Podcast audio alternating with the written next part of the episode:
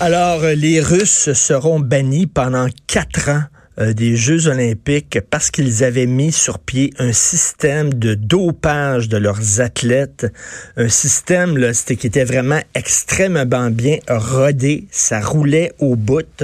Et euh, d'ailleurs, si vous avez Netflix, je vous conseille d'aller voir le documentaire intitulé Icarus, qui est un documentaire fascinant sur le système justement de dopage qu'avaient mis sur pied les Russes. Donc, euh, il y a des entrevues avec euh, le, scientifique qui était responsable de ce, de ce système-là, que quelqu'un de la Russie qui est parti, mais qui a fait euh, défection et qui vit maintenant aux États-Unis, Grégory Rodchenkov.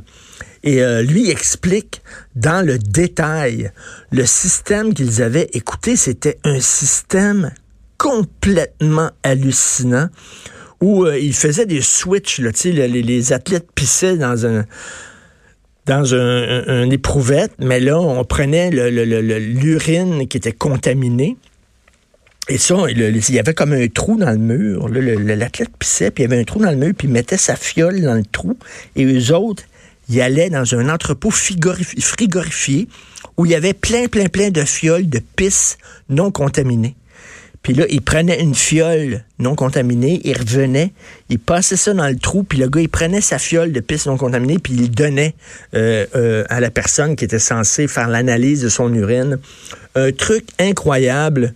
Euh, d'ailleurs, Christiane Ayotte, que vous connaissez bien, qui est une spécialiste ici de l'antidopage des athlètes, qui est interviewée dans ce, dans ce documentaire-là, donc, les tabarnouches de Russes qui ont crossé le système pendant de nombreuses années et qui ont empêché des jeunes athlètes euh, méritants qui auraient pu avoir des médailles, qui n'ont pas eu de médailles à cause de ce système-là, ben ils sont bannis des Olympiques pendant quatre ans. Je suis excité de toutes sortes de compétitions euh, mondiales pendant quatre ans. C'est une excellente nouvelle.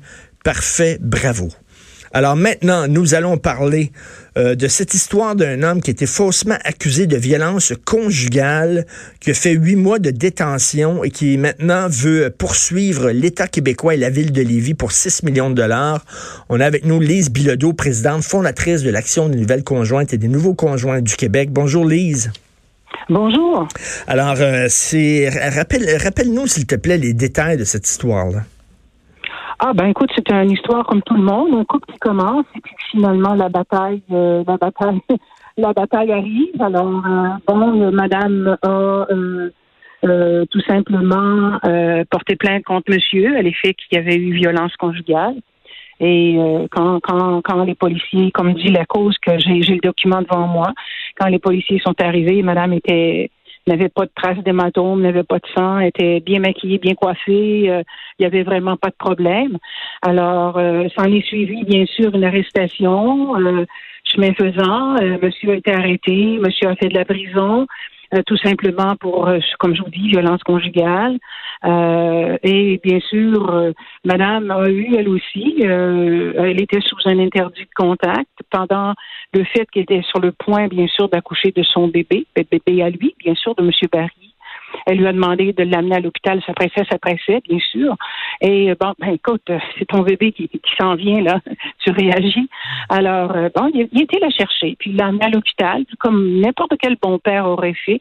Et un coup rendu à l'hôpital, ben, c'est, elle, elle, elle en a profité pour appeler apparemment, apparemment la mère sa mère et elle a fait tout simplement euh, intervenir les policiers. Donc, s'est fait arrêter, c'est le cas de le dire, là, directement à l'hôpital parce qu'il venait tout simplement de, de, de, comment dire en bon québécois, de lui rendre service, de l'amener parce qu'elle était sur le point d'accoucher, elle était en contraction. Alors, c'était un peu un guet-apens en quelque sorte, c'était un peu un piège. Donc, il s'est fait ramasser euh, par la police. Et comme je vous dis, c'est c'est la, dramatique du fait que c'est la victime finalement qui, euh, c'est Monsieur Barry qui a été victime, qui a fait huit mois de prison jusqu'à temps qu'on finisse par trouver qu'il n'y avait rien à voir, euh, que c'était pas lui qui, qui, qui, avait fait la violence conjugale. Mais est-ce que c'était est-ce que c'était prouvé qu'il était vraiment innocent? Oui, absolument, absolument. Sinon, maître Stéphane Harvey aurait pas pris la, la demande de, en justice introductive de l'instance que j'ai devant moi. Euh, je pense pas que M. Harvey se serait lancé peut-être première dans un dossier où la personne n'était pas blanchie. Bon, là, on veut pas, bien sûr, banaliser la violence conjugale qui est faite sur des femmes. On vient de souligner les 30 ans de Polytechnique. Ce serait, ce serait malvenu, soudainement, de banaliser la violence. Oui, il y a des femmes qui sont victimes de violence, mais en même temps, euh, il faut pas se mettre la tête dans le sable. Euh, le 911, là, si tu m'écœures, si tu me donnes pas ce que je veux, si, euh, etc., j'appelle le 911 et on le sait, les policiers arrivent, pogne le bonhomme, quoi qu'il arrive, quoi qu'il voit sur les lieux, même si c'est lui qui, a le visage ensanglanté, euh, c'est ça maintenant qu'on fait les directives à la police, c'est que euh, tu le prends, tu le menottes et tu le sors devant ses voisins, ses enfants, etc. Absolument. C'est que, écoute, le but, là, euh, Richard, n'est pas de minimiser ce qui s'est passé à la Polytechnique. D'ailleurs, je viens d'en parler. La Polytechnique, c'est une chose. La mm. tristesse, la Polytechnique, c'est que pendant 30 ans, vous, les gars, Hein? Vous, les gars, vous êtes des potentiels tueurs, potentiels hommes violents. Vous avez tout ce qu'il faut, là. Alors ça, j'ai trouvé ça difficile avec l'histoire de la Polytechnique. Et je ne nie pas le fait que c'est une atrocité. Mais cependant, quand on retourne la médaille, ben, il faudrait peut-être pas oublier qu'il y a l'autre sexe. Et l'autre sexe, de temps en temps, lui aussi vit de la violence. Lui aussi vit des choses pas faciles. Mais dans le système dans lequel nous sommes, M. Martineau, on n'en tient pas compte. C'est pas le premier cas que j'ai ce matin là, parce que lui, euh, M. Barry a eu les moyens d'avoir un avocat, puis que l'avocat a voulu foncer. Mais j'ai eu des cas aussi avec Pierre Turbide, je peux nommer le nom, c'est public maintenant, du point américain. Alors, elle l'a accusé en disant qu'il y avait un point américain. Avoir un point américain, c'est une c'est considéré comme une arme blanche au Québec. Mhm. Alors, lui a été vraiment euh, faute d'avocat et faute d'argent pour se défendre. Lui a été condamné sur son point américain qu'il n'a jamais eu, M. Martineau. Et plus que ça, j'ai le dossier à la maison. Ils n'ont jamais pris d'empreintes de, digitales sur ce point américain pour savoir est-ce que vraiment on va trouver ces empreintes à lui. Mais non, il l'a jamais eu en sa possession. On n'aurait pas trouvé ses empreintes à lui. Mais lui, là, il est mal foutu. Parce qu'aujourd'hui, au moment où je vous parle, il lave la vaisselle dans le bout de laurier à Québec. Il a perdu son emploi à sa côte nord. Il est fait à l'os. Alors, il y en a combien de même? Vous allez peut-être me dire, il n'a pas 50% Non mais il y a peut-être 10% c'est 10 de trop. Mais oui, moi, ça me fait rire quand les gens ils disent oui, mais c'est oui, ça arrive des erreurs ou ça arrive des hommes qui sont accusés euh, à tort euh, d'agression sexuelle, mais bon, euh, c'est minime. Mais voyons donc, c'est minime. Même s'il y en a deux ou trois seulement par année, c'est trois de trop, voyons donc. Eh ben, tout à fait. Même un, c'est un de trop parce qu'on est, on se dit une société quand même qui veut aller vers une forme, si on y croit, une forme d'équité. Alors pourquoi qu'il faudrait d'un côté ignorer la violence, ignorer le, malheur, ignorer le, le mal-être, ignorer bien sûr la maladie? Ça n'existe pas. Alors, c'est pour ça que je trouve ça malheureux dans ma société actuellement. Puis je pense que, écoutez, partout où je suis passée dans les postes de radio, M. Martineau, je pense que tout le monde pense comme moi. La violence n'a pas de sexe, la hmm. violence n'a pas sa place. Mais mon Dieu, pourquoi faudrait-elle, quand ça arrive du côté d'un homme, qu'il faudrait le, le, le, niaiser, il faudrait le ridiculiser. Là, là, ils disent oui, mais il y, a des femmes qui disent oui, mais pendant plusieurs années, les femmes étaient victimes de violences, puis on les a pas prises au sérieux. Oui, mais two wrongs don't make a right. C'est pas parce que à cette époque-là, effectivement, on a erré, on n'agissait pas de façon euh, correcte, qu'aujourd'hui, il faut agir de façon incorrecte envers les hommes. Je veux dire, tu ben, corriges pas une ben, injustice par une autre injustice.